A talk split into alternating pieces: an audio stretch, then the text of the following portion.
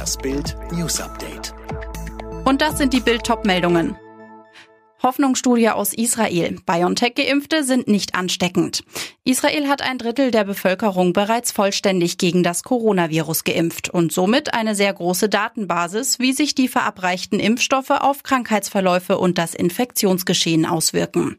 Und diese Daten zeigen nun, der BioNTech-Impfstoff verhindert die Weitergabe des Coronavirus zu 90 Prozent.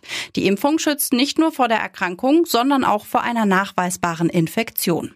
Bedeutet, Geimpfte sind nach abgeschlossener Impfung nicht mehr ansteckend. Das geht aus einer bisher unveröffentlichten Studie des israelischen Gesundheitsministeriums und des Herstellers Pfizer hervor, die die israelische Nachrichtenseite Yinit geleakt hatte. Nach Bildinformationen ist die Studie echt und basiert auf den Daten von 1,775 Millionen geimpften Israelis.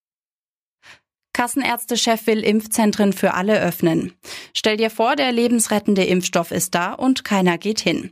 So mussten sich die Mitarbeiter vieler deutscher Impfzentren diese Woche fühlen. Grund für die Lehre auf den Impfstraßen ist neben der komplizierten Terminvergabe die Skepsis gegenüber dem dritten zugelassenen Impfstoff der britisch-schwedischen Pharmafirma AstraZeneca. Mit der Impfung dran sind bisher nur Personen der höchsten Prioritätengruppe, die jünger sind als 65 Jahre. Vor allem Pflegekräfte von älteren Menschen sowie Medizinpersonal mit sehr hohem Ansteckungsrisiko. Doch nur wenige von ihnen greifen bislang zu. Klaus Heckemann, Allgemeinmediziner und Chef der Kassenärzte in Sachsen, sagte jetzt dem MDR, ich halte es für richtig, ohne Priorisierung zu impfen und den AstraZeneca-Impfstoff damit für alle zugänglich zu machen. Mehr dazu auf Bild.de. Und jetzt weitere Bild News.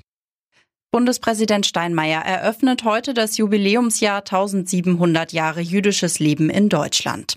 Am Nachmittag hält er eine Ansprache in der Synagoge von Köln. Mehr von Lukas Auer. Für die kommenden Monate sind bundesweit rund 1000 Veranstaltungen und Projekte geplant, die deutsch-jüdische Geschichte und Gegenwart ins öffentliche Bewusstsein rücken sollen. Ziel ist dabei ausdrücklich auch dem wachsenden Antisemitismus zu begegnen. Vor 1700 Jahren, also im Jahr 321, gab es den ersten Erlass, dass Juden städtische Ämter in Köln übernehmen durften.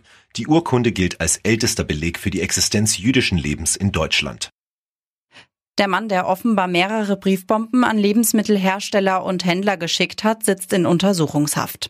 Der 66-Jährige stammt aus dem Raum Ulm. Er ließ sich an seinem Wohnsitz widerstandslos von Spezialkräften der Polizei festnehmen.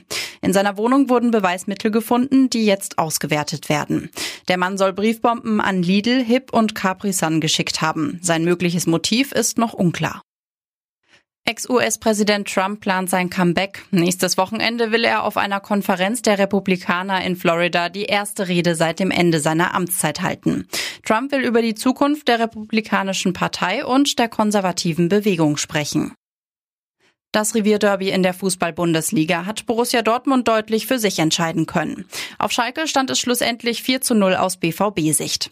Außerdem ist Spitzenreiter Bayern München im Spitzenspiel gestrauchelt und hat mit 1 zu 2 in Frankfurt verloren. Die weiteren Ergebnisse. Gladbach-Mainz 1 zu 2, Köln-Stuttgart 0 zu 1 und Freiburg-Union 0 zu 1. Alle weiteren News und die neuesten Entwicklungen zu den Top-Themen gibt's jetzt rund um die Uhr online auf Bild.de. Übrigens, Bild hat einen Skill, der täglich das Neueste vom FC Bayern München sendet. Direkt gesprochen von den Bayern-Reportern. Sag jetzt einfach, Alexa, öffne den Bayern-Buddy.